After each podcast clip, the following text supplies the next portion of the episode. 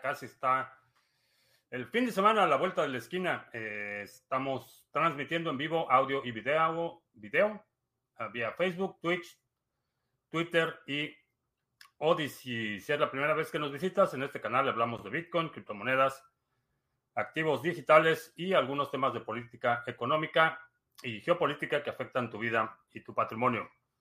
Y a veces también hablamos de dilemas de amor. Eh, vamos a ver, Bitcoin, buen día para Bitcoin. Se está negociando en 21.625 en este momento. Llegó a 21.800. Eh, una subida importante. Eh, empezó a las, alrededor de las 9 de la mañana de este lado del Atlántico. Empezó la subida de precio, noticias buenas y malas para Celsius. parece ser que ya pagaron el total de su crédito y ya el, nivel de liquidación es cero. Pero por otro lado, hoy un fondo de inversión inició una demanda. Es una demanda en una corte en Nueva York. Y el argumento de la demanda es que Celsius está operando como una empresa, como una estafa tipo Ponzi. Eh, están ofreciendo evidencia eh, colectada de ex empleados eh, de Celsius, donde parece ser que pueden demostrar que estaban utilizando los depósitos de nuevos inversionistas para pagar los rendimientos de, los inversionistas anteriores, que es básicamente la definición de una estafa ah, tipo Ponzi. Eh, dicen que tienen la evidencia, dicen que tienen eh, testimonios de ex empleados de Celsius Vamos a ver en qué para todo eso. Eh, como siempre que hay una demanda, son alegatos los que se están presentando y eso no quiere decir que sean culpables o que lo que la gente está afirmando sea cierto. La Corte simplemente acepta esa demanda. Eh, ya después un, bueno, el, secretario de la Corte acepta la demanda, le pone el sello, eh, entra en el récord público y después ya los empleados de la Corte eh, tendrán que evaluar los méritos y emitir una resolución, si procede la demanda o no procede, y empieza ya el, proceso legal. Entonces son eh, alegatos hasta este momento, pero argumentan en su demanda que tienen evidencia de ex empleados de cómo está operando Celsius. También hay acusaciones de malversación de fondos por parte del fundador de Celsius, eh, específicamente con NFTs que compró con fondos de Celsius y transfirió a una cartera que aparentemente, o el argumento es que es de... Esa cartera es de su esposa. Todavía no terminan los problemas para Celsius, por lo menos los problemas de liquidez parece que ya están siendo mitigados rápidamente, pero los problemas legales parece que todavía no. Eh, vamos a ver, Wisgeborg, ¿qué tal? Astrea, CryptoCrunch, eh, Alejandro en Mérida, uh, CryptoCrunch dice que no le carga, no carga. Ah, que no le funcionó en Twitch. Ah, pues no sé. No sé cuál será el problema con Twitch. Pero veo aquí que están Wisgeborg, Astrea, veo tu comentario de en Twitch, pero no sé si esté teniendo problemas la red de Twitch o qué está pasando, pero estamos eh, Israel en la Ciudad de México. ¿Qué opino de las noticias de mañana? Eh, no sé, no sé exactamente a qué noticias te refieres. No tengo, no tengo una bola de cristal para saber cuáles son las noticias de mañana. Eh, ¿hmm? No, bien, eh, dice que reload a Twitch y listo. Y artículos de supervivencia. Hace tiempo que no te veía por acá. Que bueno que estás acompañándonos. Eh, dice que en Twitch sí ve bien el audio y el video. Bueno, eh, algo que debía haber hecho ayer y se me pasó a hacer y estoy haciendo hoy es el, el sorteo eh, ahora sí tenemos un sorteo. Ahora sí vamos a estar haciendo una promoción de Criptomonedas TV. No aceptes imitaciones. Eh, La idea surgió porque a raíz de mi cumpleaños, la dueña de, mis quincenas me embarcó para hacer un sorteo de un paquete de seminarios de criptomonedas TV. Entonces, eh, la mecánica va a ser la siguiente. te vamos a pedir que si quieres participar, tienes este formulario en Google Forms. No estamos pidiendo correo electrónico, no pongas tu correo electrónico, no voy a capturar ningún correo electrónico. Simplemente necesito eh, tu nombre de usuario o nickname, en qué plataforma nos, eh, nos, ves o nos escuchas y opcional en qué país resides. Y con estos datos le voy a pasar la hoja de cálculo con la lista de nombres a la dueña de mis quincenas y vamos a seleccionar al ganador el lunes 18 durante la transmisión en vivo. Eh, así es que si quieres participar en un paquete de todos los seminarios de criptomonedas TV que están en este momento en la tienda, eh, ya en este formulario, el enlace está en la descripción del video. Si nos estás viendo o nos estás escuchando más bien en el podcast, va a estar también en la descripción del podcast para eh, que participes, que te puedas registrar eh, una vez que se haya llevado a, cabo el sorteo, eh, voy a eliminar los datos, no voy a guardar ningún dato y por eso no estoy pidiendo correos, simplemente datos que me permitan identificar y contactar al ganador en su caso. Ese es, el único propósito del formulario y tener todos eh, concentrados porque hay algunas herramientas que te permiten hacer sorteos, por ejemplo, de comentarios en Facebook, otras en Twitch y demás, pero quiero tener un agregado. Todos los que nos ven y nos escuchan en todas las plataformas que transmitimos y que estamos publicando contenido, que puedan participar y ya dependiendo de quién es el ganador, ya iré a esa plataforma y le enviaré un mensaje y las instrucciones para cómo reclamar el premio, pero esa es la mecánica. El sorteo va a ser, repito, el lunes 18 eh, no te pierdas la transmisión del lunes 18 porque también tengo un anuncio aparte del sorteo. Extremadamente importante. Vamos a hacer la presentación de algo el lunes 18. Así es que no te lo pierdas.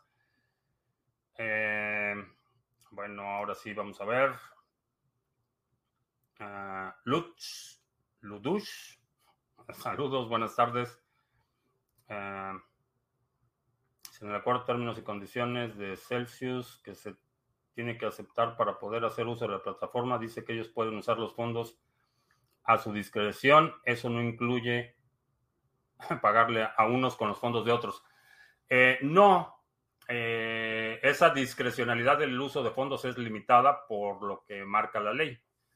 Y básicamente la definición de una estafa tipo Ponzi es que es una oportunidad que ofrece rendimientos, pero esos rendimientos no son generados por la actividad productiva, sino son generados por la captación de nuevos clientes y nuevos eh, inversionistas.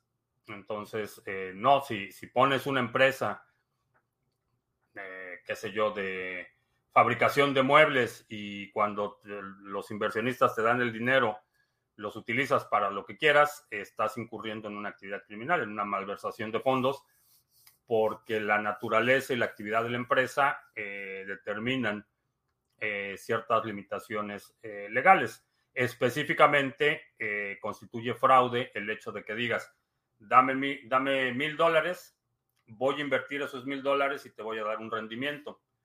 Y en lugar de que tú, ya que me diste los mil dólares, en lugar de invertir esos mil dólares, utilizo tus mil dólares para pagar los rendimientos de otro, realmente no hay actividad productiva. Ese rendimiento no existe y constituye fraude. Entonces, aunque los términos y condiciones digan que pueden usar los fondos a su discreción, eh, se entiende que es dentro de la normativa legal existente. Podrá comprar el curso DeFi después del fin de semana.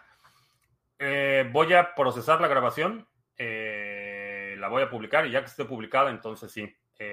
Generalmente, eh, cuando es un seminario en sábado, generalmente el lunes o martes está ya procesada la grabación. Este seminario se va a llevar, un poco más porque son dos sesiones y son de tres horas cada una, entonces eh, eh, se, se, lleva un poco más tiempo en procesar las grabaciones y publicarlas y demás, pero sí, va a estar disponible la grabación sobre Moon Wallet para BTC. Muy buena alternativa. Me gusta Moon Wallet.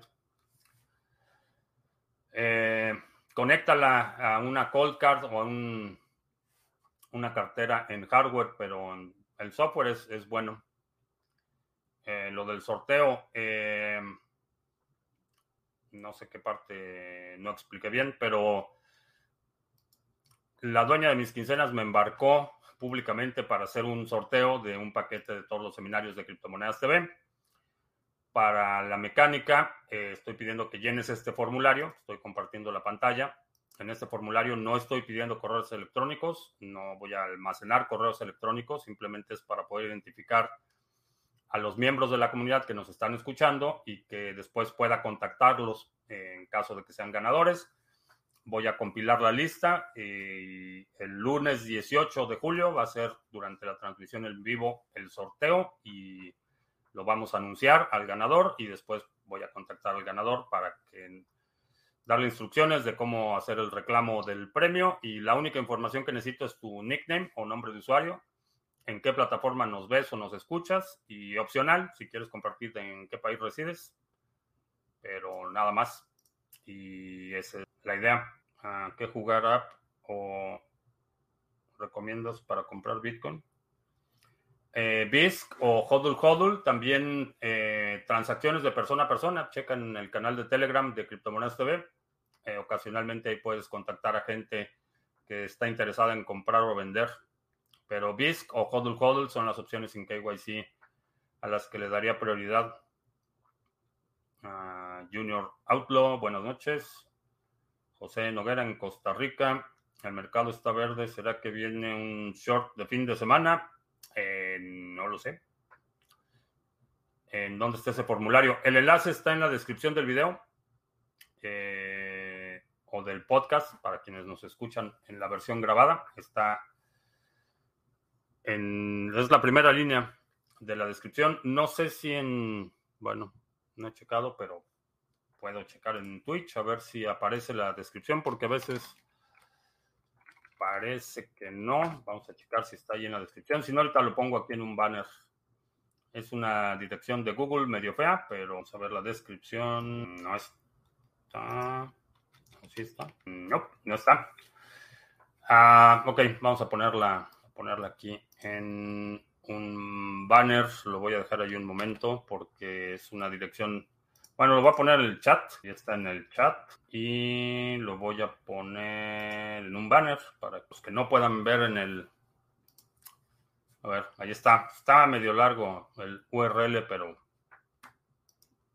lo voy a dejar ahí un momento para que lo puedas copiar. O si le quieres dar un pantallazo para que tengas ahí el enlace. Esto es para participar en el sorteo del paquete de seminarios de criptomonedas, el nombre del país. Es nada más para tener una idea de la, respuesta en diferentes países. Puedes poner lo que quieras o no poner nada. Digo, no, no es, no requiero ese dato, es simplemente curiosidad.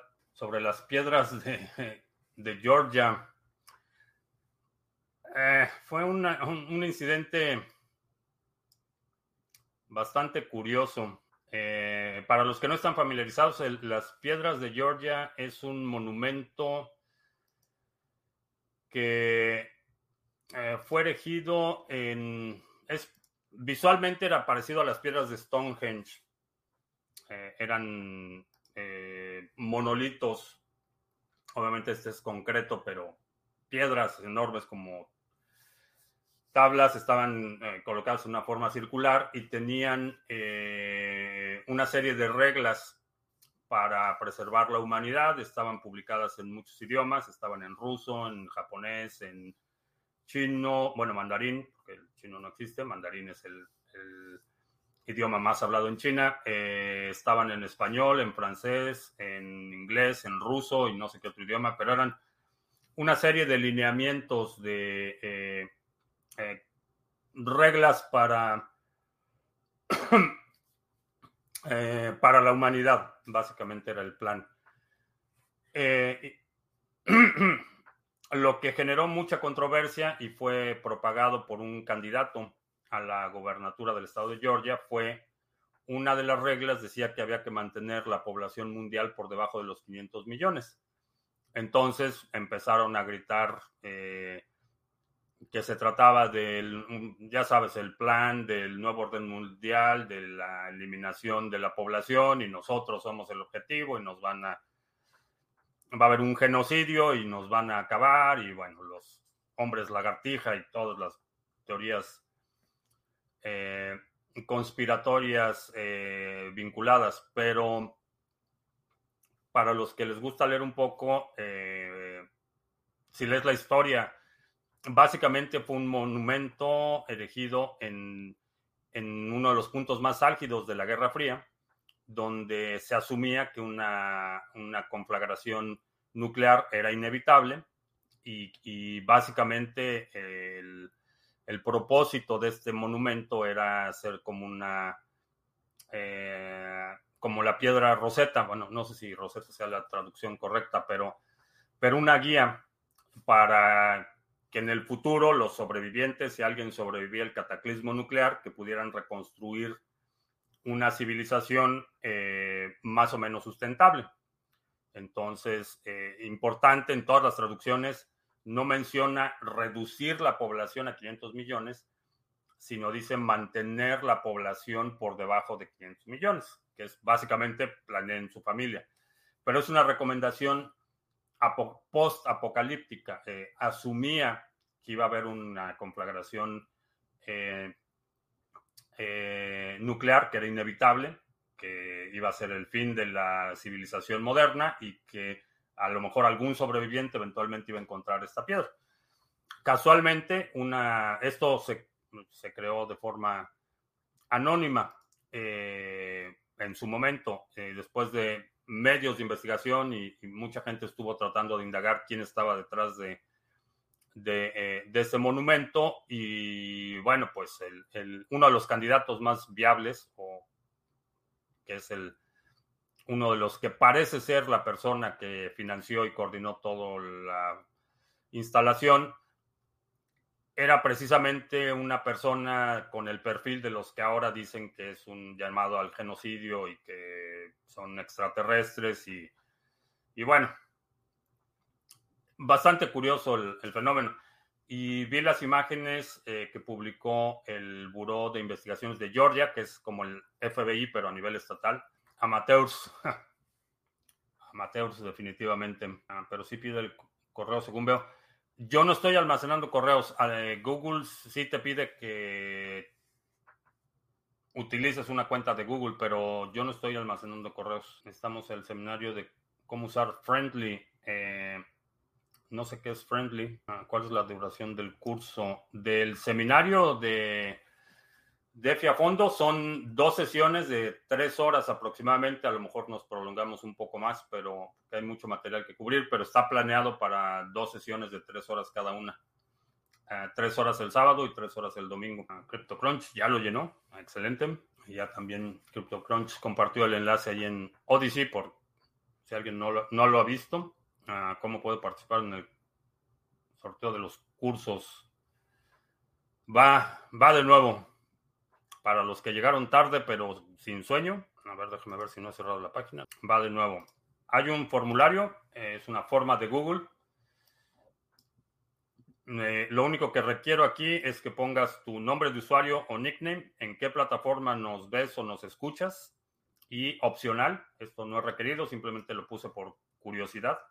¿En qué país nos ves o en qué país resides? Y ya, esos son todos los datos.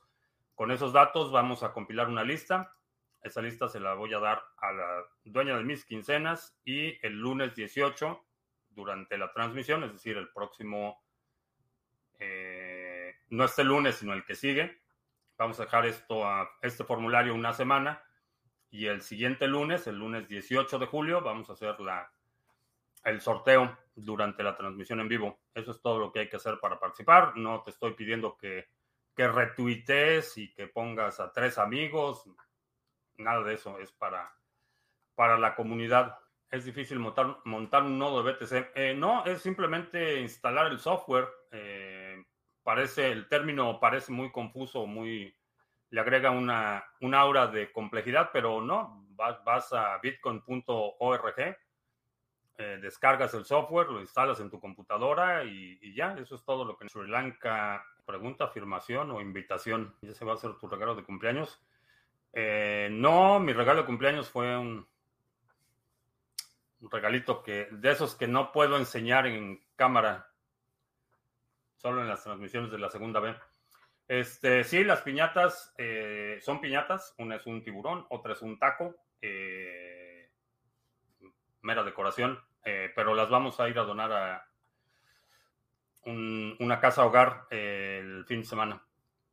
Pero sí, son piñatas tiburón y un taco. Un exchange de España cierra operaciones y como despedida cobrará 50 dólares para que puedan retirar sus fondos. Así es puedo ocupar bots para ganar. Eh, sí, sí, eh, sí. la respuesta más rápida. Tú ya no cobras sueldos en quincenas porque esa es la dueña de mis quincenas. Hábito, supongo. Ah, yo estuve en una piñata en Honduras. ¿Y cómo se lo pasan los niños? sí, la verdad es que para los niños es una experiencia muy, eh, muy agradable el participar en las piñatas, entonces eh, vamos a ir a, a, donarlas al albergue, porque pues yo ya no. Pero fue un, detalle de la dueña de mis quincenas para ambientar el espacio, que los 30 se transfieren entre cuentas. Pues sí, podría ser. Eh, yo procuro tenerlo planeado con un mes o sea, al principio del mes es cuando hago todos los movimientos y ya todo lo más se paga en automático y demás. Y, y ya. En México se está volviendo muy común apps que te prestan dinero, pero al descargarla y otorgar los permisos se apoderan de tus datos, se puede geolocalizar al atacante. No necesariamente al atacante, pero sí se puede identificar o se puede trazar el origen o a dónde están yendo esos paquetes, porque generalmente cuando comprometes un dispositivo, instalas un software y ese software eh, se comunica con una entidad fuera. Generalmente como identifican el origen de los ataques es por esa entidad, eh, ese servidor o esa infraestructura, van trazando la comunicación del dispositivo comprometido a dónde se está reportando y quién está controlando esa infraestructura. Que Cardano aumentará su cantidad de usuarios superando Ethereum. Sí, sí, creo que eh, se están dando las condiciones para que eso suceda. No solo, no solo con los upgrades, pero ya parece que ahora sí, para el otoño, para el otoño va a ser el upgrade el que iba a ser en junio, y, esto lo han hecho desde el 2017, para los que no estaban presentes o los que están, que tienen menos tiempo en el sector, eso es lo que llevan haciendo desde el 2017, que, que no, pues ahora para el verano, y no, no para el verano, sino para el otoño, y no, pues el otoño ya nos llegó, pero ahora para la primavera, y luego en la primavera, pues ahora para el verano, y ahora para el otoño, y así llevan desde el 2017, y ese upgrade que se supone que iba a ser en junio, eh, lo volvieron a postergar y ahora que pues para septiembre, octubre es la fecha estimada. Así es que vamos a ver si antes de que termine el año finalmente liberan Ethereum 2.0.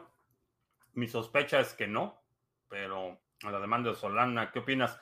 No sé, eso vi el titular, pero generalmente no, no comento mucho en los titulares porque son tienden a ser sensacionalistas y, muchos son clickbait. No, no vi el texto de la demanda, vi que la acusación es similar, que es una estafa Ponzi, que le están pagando nuevos inversionistas, y también acusaciones similares a las de Celsius, eh, malversación de fondos y otras cosas. Pero honestamente no he visto, no he visto el texto de la, de la demanda, no sé si tiene muchos méritos o qué tanta credibilidad tiene. En lo que se refiere a demandas, eh, mencionaba el otro día, para los que no sepan cómo funciona ese asunto, yo puedo demandar a cualquier persona por cualquier cosa. Eh, puedo demandar a mi vecino porque su árbol proyecta sombra en mis quitomates y se me pudren los quitomates. Puedo ir a la corte y presentar una demanda y exigir al, a, mi vecino que corte su árbol y etcétera puedo pedir lo que quiera. Y la, responsabilidad del secretario eh, en, la, en la corte es recibir la demanda. Entonces yo voy a, la corte y digo, vengo a presentar esta demanda. Revisan simplemente que tengan los datos completos y le ponen un sello y me dan un número de caso y empieza el proceso de notificaciones. Hay un, alguien en esa corte revisa la demanda, revisa los méritos y dice, ok, esta demanda sí procede y entonces ya viene el periodo de notificar a las partes y empieza ya todo ese proceso. Pero esos encabezados tienden a ser muy engañosos porque yo puedo con una impresora imprimir una demanda y presentar una demanda y hacer un boletín de prensa que demandé a mi vecino porque su árbol proyecta sombra en mis jitomates y que esa es una atrocidad y que una corte va a decir, bueno, esta demanda si tiene méritos o no tiene méritos o, no hay ningún sustento legal para la demanda y la corte puede desechar esa demanda o puede proceder. Y, eh, eso no quiere decir que, mi vecino sea culpable y esto es importante, especialmente cuando hablamos de demandas civiles, es simplemente una, una acusación que se está haciendo y, no necesariamente esa acusación es cierta. En el caso de Solana, no he visto el texto de, la demanda, entonces no sé, no sé qué tanto peso pudiera tener. La de Celsius eh, parece ser que tiene bastante sustancia y están en la, en la demanda, están ofreciendo eh, eh, las pruebas testimoniales de ex empleados de Celsius. Y eso sí tendría mucho peso para una corte. Los demás méritos, no lo sé. Eso ya el, juzgado determinará. Eh, se puede buscar en YouTube, yo soy el H2, sé que es el H2 o de qué hablamos. El tema de staking de Ethereum sí está rentando al final. No sé si están recibiendo retornos. Eh, sé que están... Eh, sé que están bloqueados los fondos. Quienes están haciendo staking, quienes han comprometido esos fondos para hacer staking, están bloqueados los fondos. No los puede retirar hasta que se active eh, proof of stake, pero no sé si están recibiendo retornos. ¿Cómo callarías a las personas que dicen que cripto va a desaparecer? No tendría ningún interés en callar a nadie, francamente. El tiempo dirá quién tiene la razón. Las demandas es the American Way of Life. Sí, vivimos en una, una sociedad altamente litigiosa. No sé si es una palabra, pero eh, me acuerdo en el 2000, 2008, 2009 creo que sí fue el 2008.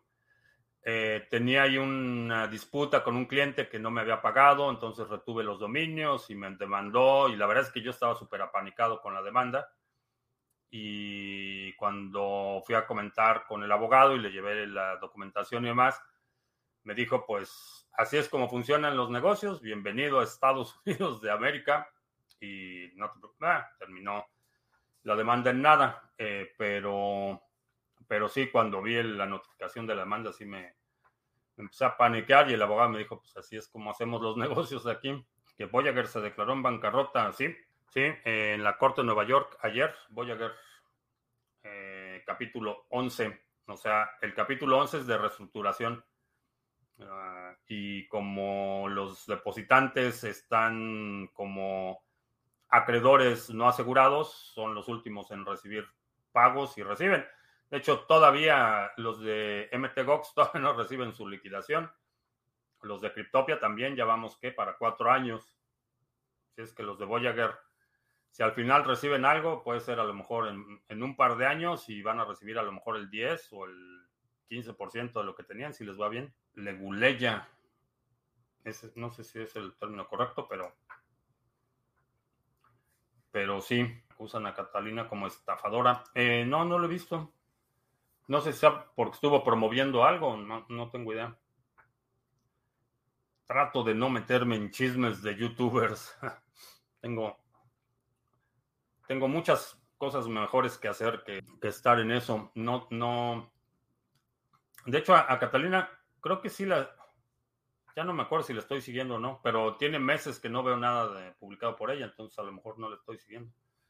En Twitter ves esta mini subida de BTC consistente. Eh, ¿Consistente con qué?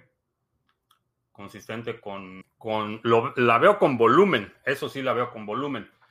y mencionaba ayer que, creo que sí fue ayer, no, fue el lunes, no me acuerdo, pero estábamos comentando de eh, la compañía, una empresa de minería que estuvo vendiendo Bitcoin durante el mes de junio y que buena parte de la sobre, sobreventa de Bitcoin fue por, por este minero que estuvo vendiendo eh, sus reservas de Bitcoin para capitalizar. Van a trasladar parte de su operación de Nueva York a Texas y van a hacer ahí un montón de inversiones. Entonces estaban liquidez y empezaron a vender Bitcoin durante el mes de junio, pero terminaron con lo que tenían que vender. Entonces, lo que estoy viendo es volumen. Eh, el volumen está bastante bastante interesante y a diferencia de lo que hemos observado en las últimas, digamos, dos semanas, que vemos que llega al nivel de 21 y de inmediato hay un rebote, eh, esta, subida ha sido mucho más eh, gradual y ha mantenido los nuevos niveles de precio que está alcanzando, los está sosteniendo. Eh, rebasó, llegó a los 20, empezó a batallar un poco para sostener los 20 y se disparó a los 21 y me parece que se va a mantener por encima de los 21 eh, en las semanas siguientes. Me parece, repito. Ah, cuando Lehman Brothers se declara en bancarrota y los gobiernos lo rescatan, los clientes recuperan algo como ese 10 o 15%. En la banca de inversión no. Eh, cuando es banca de inversión especulativa no los depósitos en efectivo en instituciones bancarias están aseguradas. Y, uno, de los puntos de, eh, de las críticas que le han hecho a Voyager es que estaba diciendo que los depósitos en efectivo estaban asegurados por eh, FDIC, que es la entidad bancaria que asegura los depósitos de los usuarios en Estados Unidos pero ah, un abogado ya los desmintió y los exhibió por distorsionar la información. esa póliza o ese seguro cubre a los depósitos en los bancos, pero no a instituciones como Voyager. Entonces, aunque Voyager tenía su dinero en el banco, es decir, Voyager no, no es un banco, entonces ellos no tienen el seguro. El que tiene el seguro es su banco. Y en este caso, la bancarrota es de Voyager, no es del banco. Entonces, eh, esos, esos depósitos de Voyager en el banco no están asegurados, no están cubiertos por FDIC. Entonces, eh, bueno, eso es lo que sucede.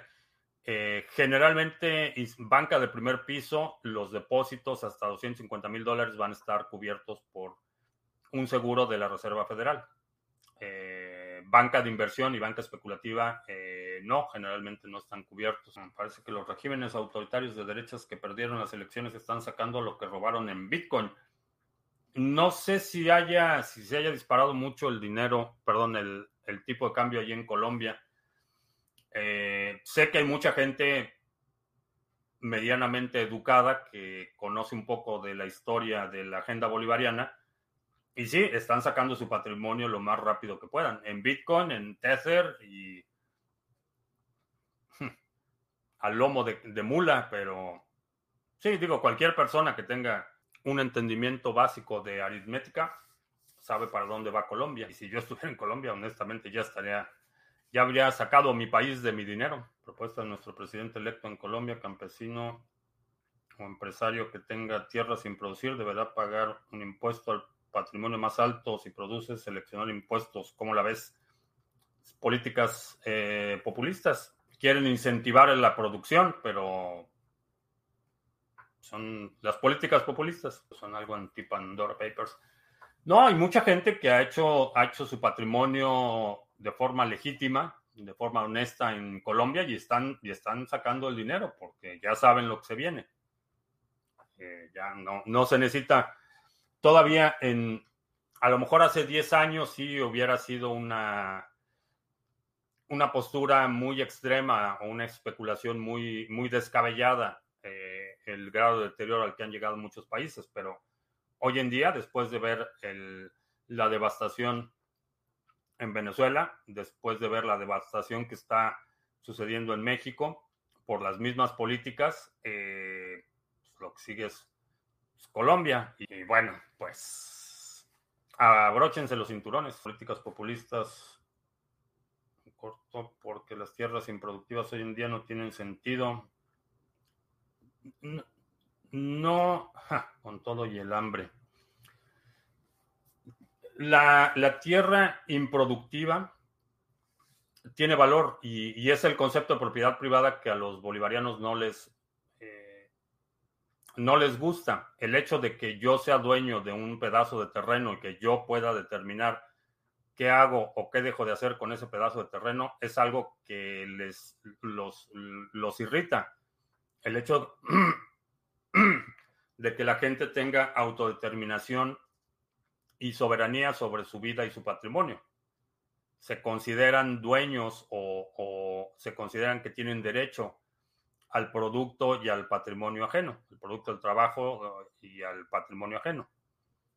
Ese tipo de políticas populistas lo único que hacen es generar corrupción, distorsionar los mercados y no son conducentes a una mayor productividad.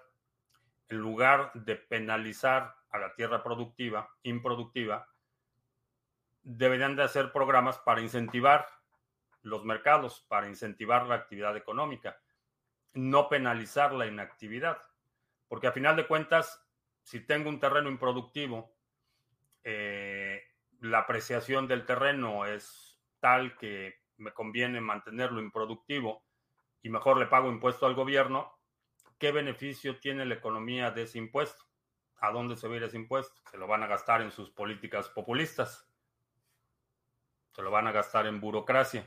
Entonces no hay ningún beneficio para la economía el hecho de que se penalice la tierra improductiva. En lugar de hacer un programa, decir vamos a esta región que es conducente para la producción de X, vamos a poner a producir X y si produces X vas a tener estas facilidades, estas deducciones, vas a tener acceso a estos mercados.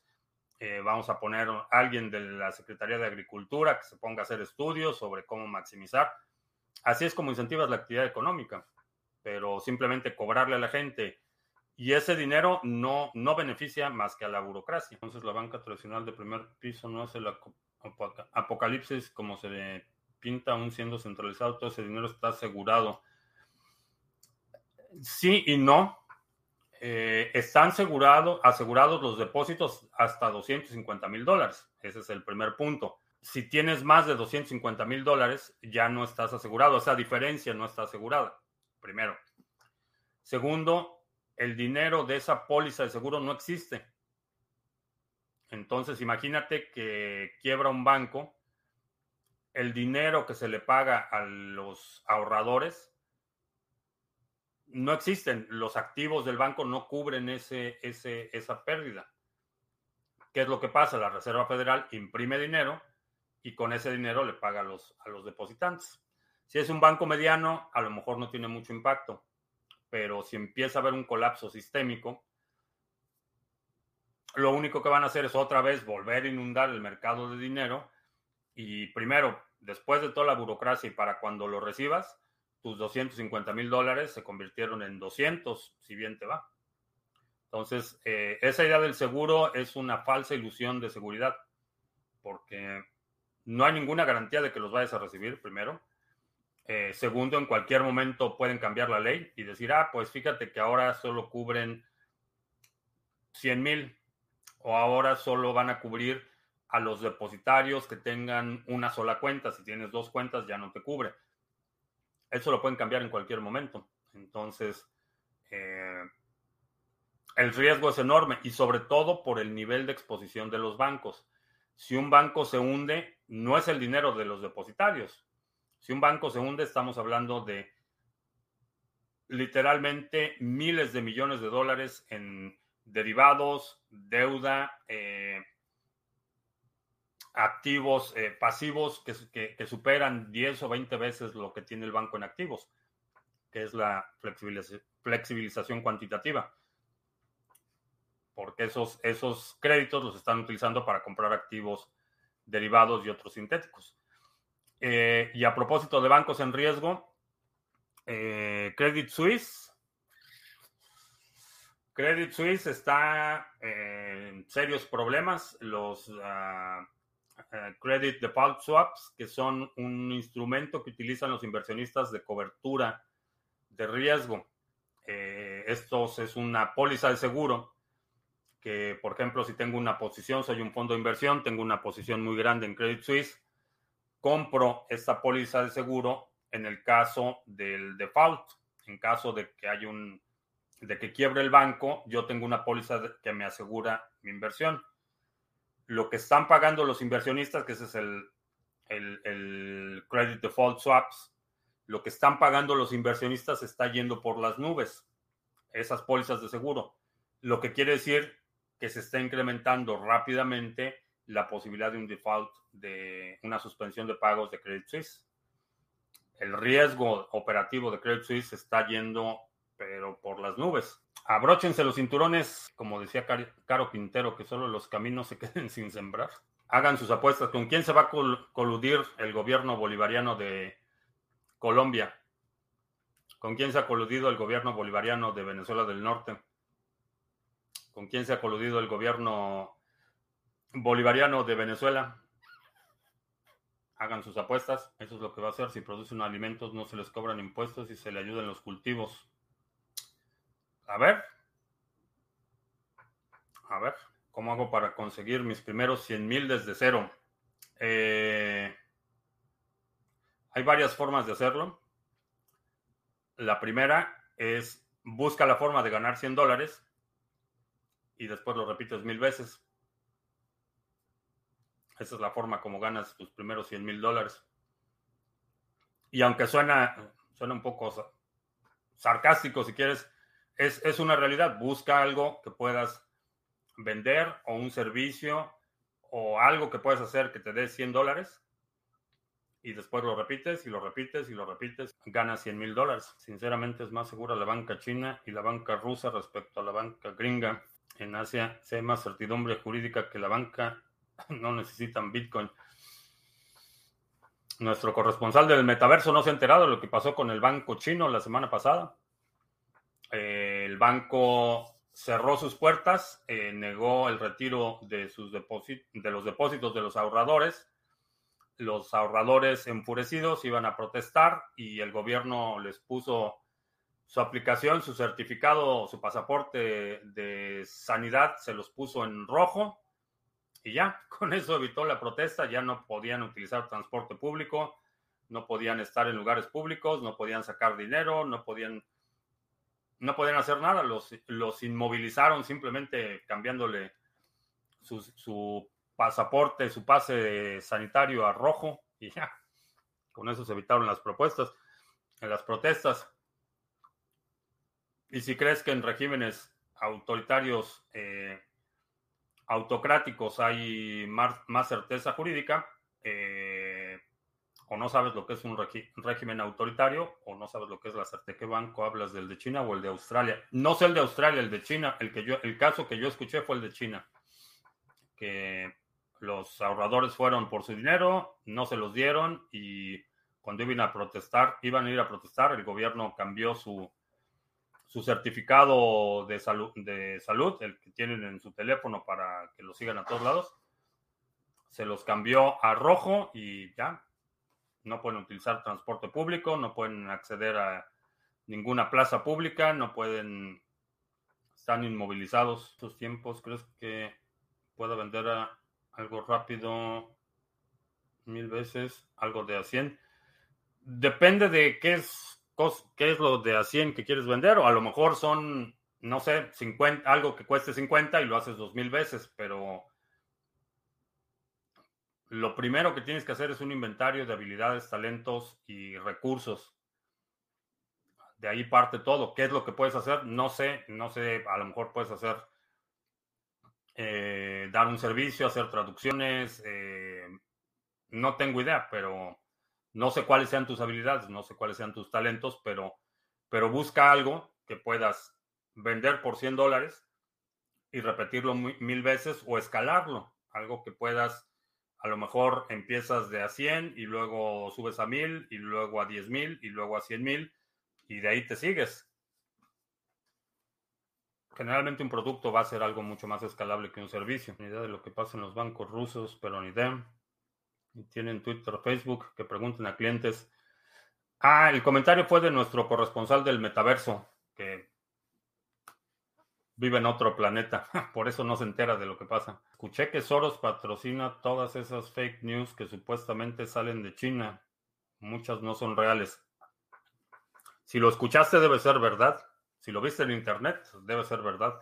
Ojalá el Bitcoin baje más, así me puedo, así puedo comprar más.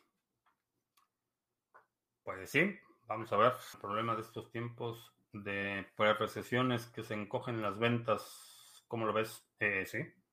No estamos en, bueno, por lo menos aquí en Estados Unidos ya estamos oficialmente en una recesión. El, el, el parámetro técnico de la recesión son dos trimestres consecutivos de crecimiento negativo. Eso fue el primer trimestre de este año y el segundo trimestre de este año. Ya salieron los datos económicos, entonces, desde, desde el punto de vista del parámetro técnico, ya estamos aquí en una recesión.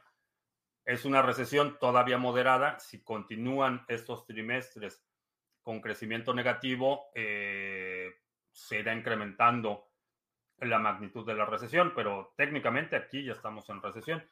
Y sí, en una recesión, y particularmente con las características que estamos observando de stagflación, que es decir, eh, la demanda baja, pero los precios no bajan eh, en relación a los precios anteriores, entonces las cosas cuestan más y hay menor demanda, que es un fenómeno de un desbalance, una eh, asimetría entre oferta y demanda. Entonces, el, en estos momentos sí va a haber mucha gente y sobre todo cuando empiece a ver ya mucho más claro el impacto de esto, sí, la gente empieza a, cortar todo lo que es gasto discrecional. A lo mejor lo que es entretenimiento lo empiezan a cortar, a lo mejor empiezan a cortar gastos superfluos, empiezan a, manejar menos o, a salir menos. A lo mejor si salían eh, a un restaurante una vez por semana, a lo mejor lo, lo mueven a cada dos semanas o una vez al mes.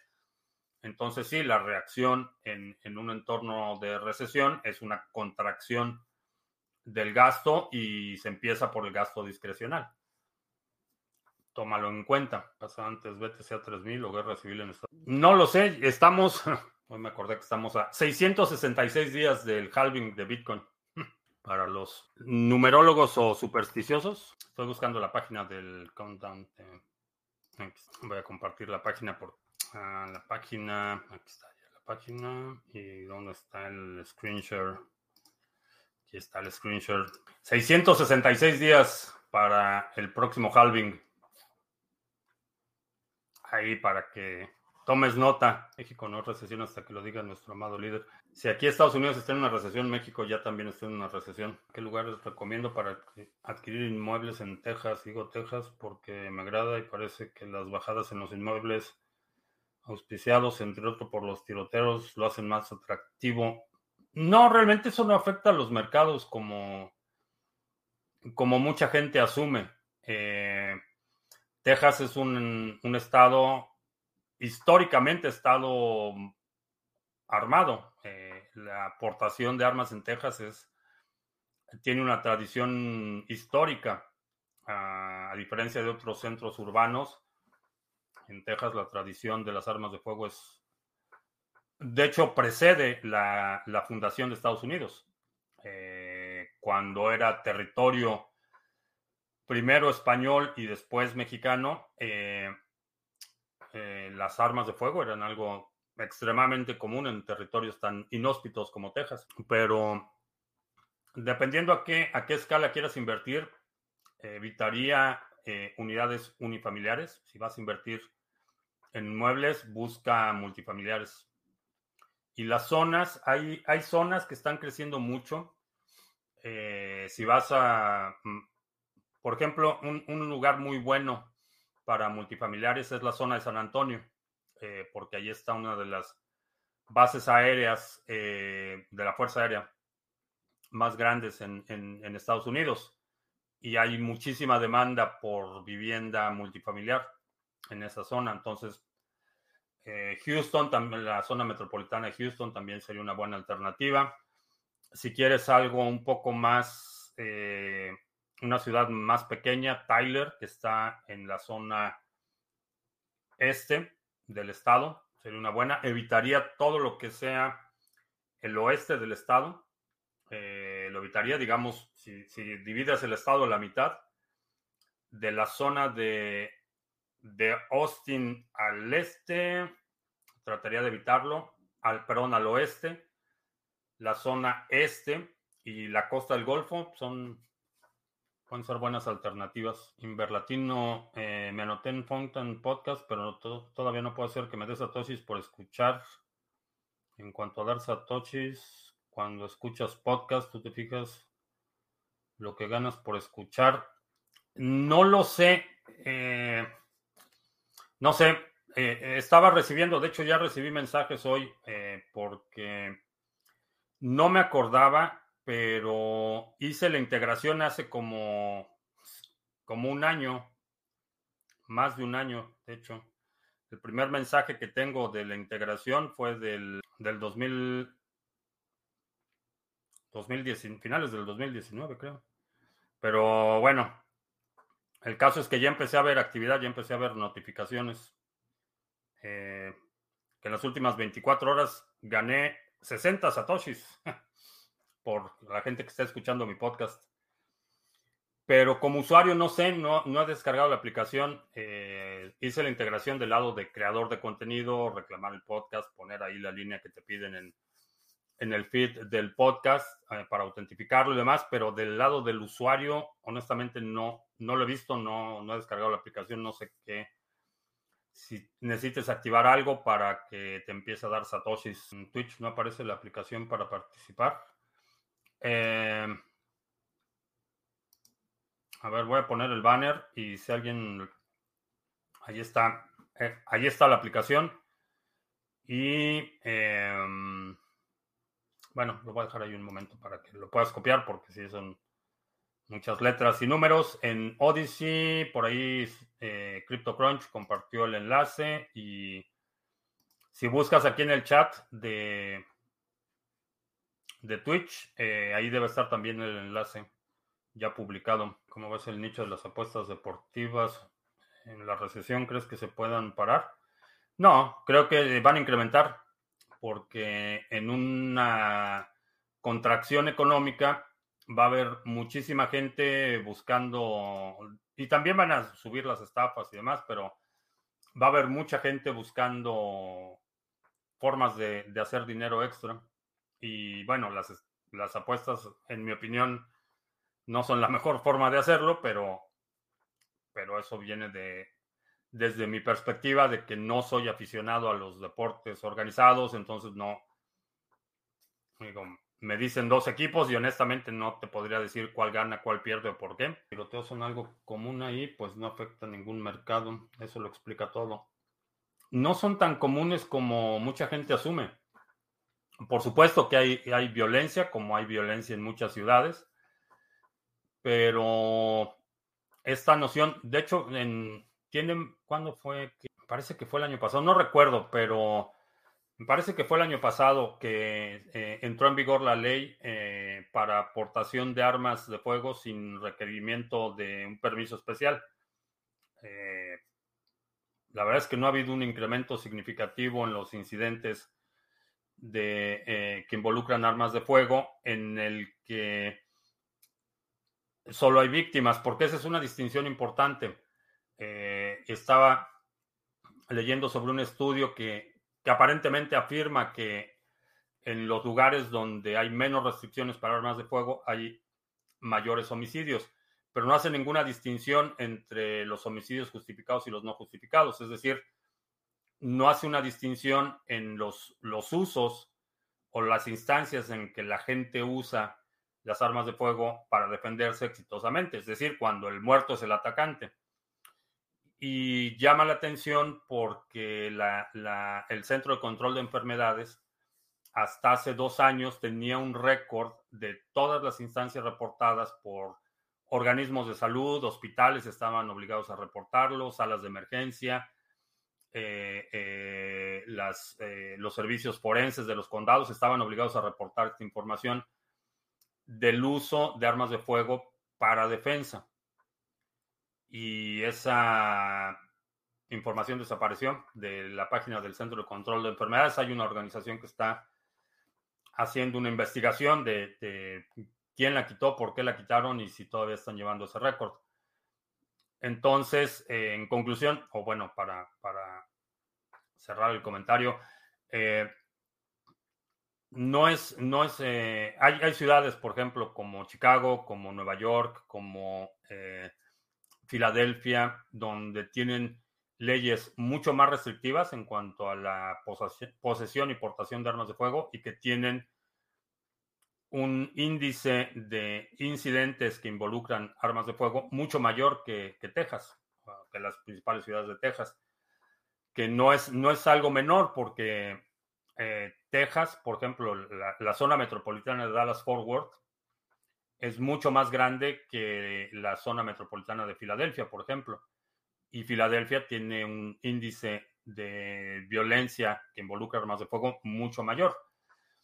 El otro punto es que eh, particularmente quienes, eh, los proponentes de controles estrictos de armas de fuego, cuando utilizan estadísticas, incluyen también las, eh, las muertes, bueno, suicidios, básicamente, que el, que el número es enorme, suicidios por arma de fuego que no es exactamente lo mismo y no debería estar clasificado igual, porque la gente que, está, que ha tomado la decisión de quitarse la vida, se va a quitar la vida con un arma de fuego, con un, una piedra, con un, un medicamento con lo que tenga a la mano.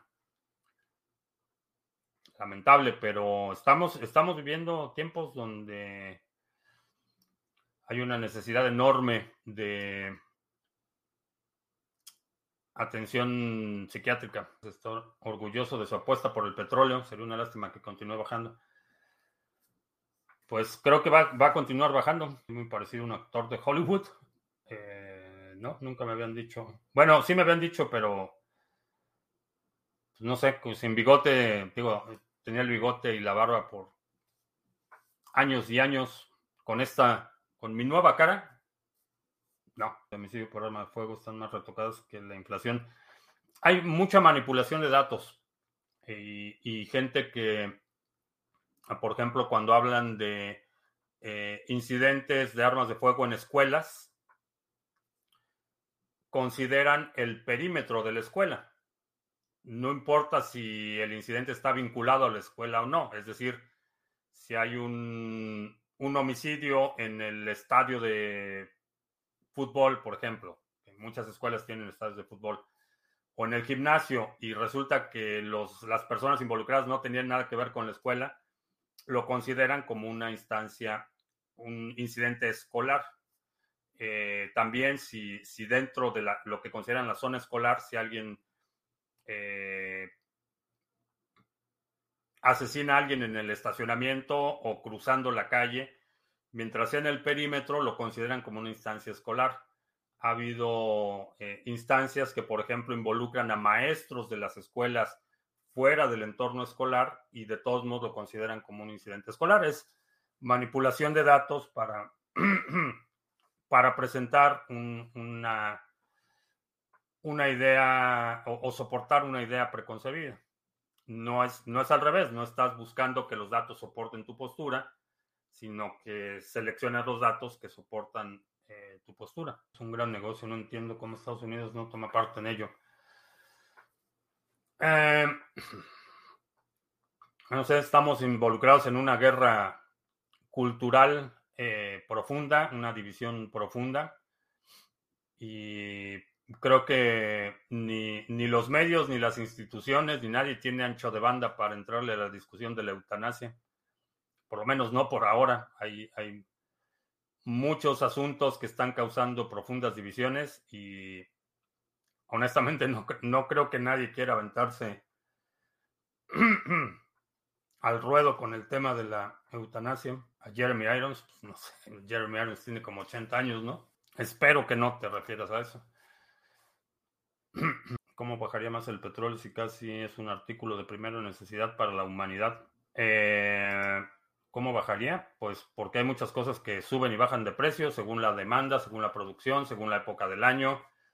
Eh, por ejemplo, aquí estamos entrando en los meses del año donde sube la demanda de energía. Eh, por ejemplo, hidrocarburos, particularmente gasolinas y todo eso sur, sube por el verano, pero entrando agosto empieza a bajar otra vez la demanda. Eh, en la mayoría, en la mayor parte de los estados de Estados Unidos, realmente no empieza a hacer frío hasta mm, probablemente finales, eh, mediados de noviembre empieza ya a hacer frío en la mayoría del país, entonces hay periodos donde baja mucho la demanda energética y si baja la demanda y la producción es la misma, el precio baja. Se llaman mercados. Eh, cuando tienes planeadores centrales bolivarianos, entonces ellos dicen que el precio de la gasolina es tanto y ya no importa, no importan las condiciones del mercado. Y es así como pierden hasta la camiseta. Bueno, vamos a hacer recordatorio rápido porque ya se me hizo bien tarde. Eh, este sábado y domingo tenemos nuestro seminario DeFi a fondo. Son dos sesiones de aproximadamente tres horas cada una. Puede que nos extendamos un poquito más, pero eh, sábado 9, domingo 10, este sábado y este domingo, 11.30 de la mañana, hora del centro. Vamos a hablar de conceptos, metodologías y estrategias para optimizar el desempeño de tus activos digitales. Vamos a profundizar en los conceptos de market makers, eh, cuáles son los tokens nativos, cómo se tokenizan las plataformas, de dónde sale el dinero, los retornos, los riesgos a nivel de protocolo, etcétera. Vamos a hablar todo sobre DeFi este 9 y 10 de julio, este sábado y domingo. Y el registro termina mañana a la medianoche. Si quieres participar en el seminario en vivo, todavía estás a tiempo de registrarte, pero no te tardes porque mañana a la medianoche cierro el registro y ya no va a estar disponible para participar en vivo. Aprovecha la oportunidad, va a estar bastante bueno. Y ya, eso era todo. Sí, esos son los anuncios. Eh, te recuerdo que estamos en vivo lunes, miércoles y viernes, 2 de la tarde, martes, jueves, 7 de la noche, hora del centro de Estados Unidos. Si no te has suscrito al canal, suscríbete, dale like, share, todo eso. Eh, los domingos publicamos nuestro resumen semanal. Si hay algún segmento de la transmisión de hoy que quieras sugerir, deja un comentario aquí abajo para, con la marca de tiempo para eh, considerarlo. Creo que ya. Por mi parte es todo. Gracias. Ya hasta la próxima.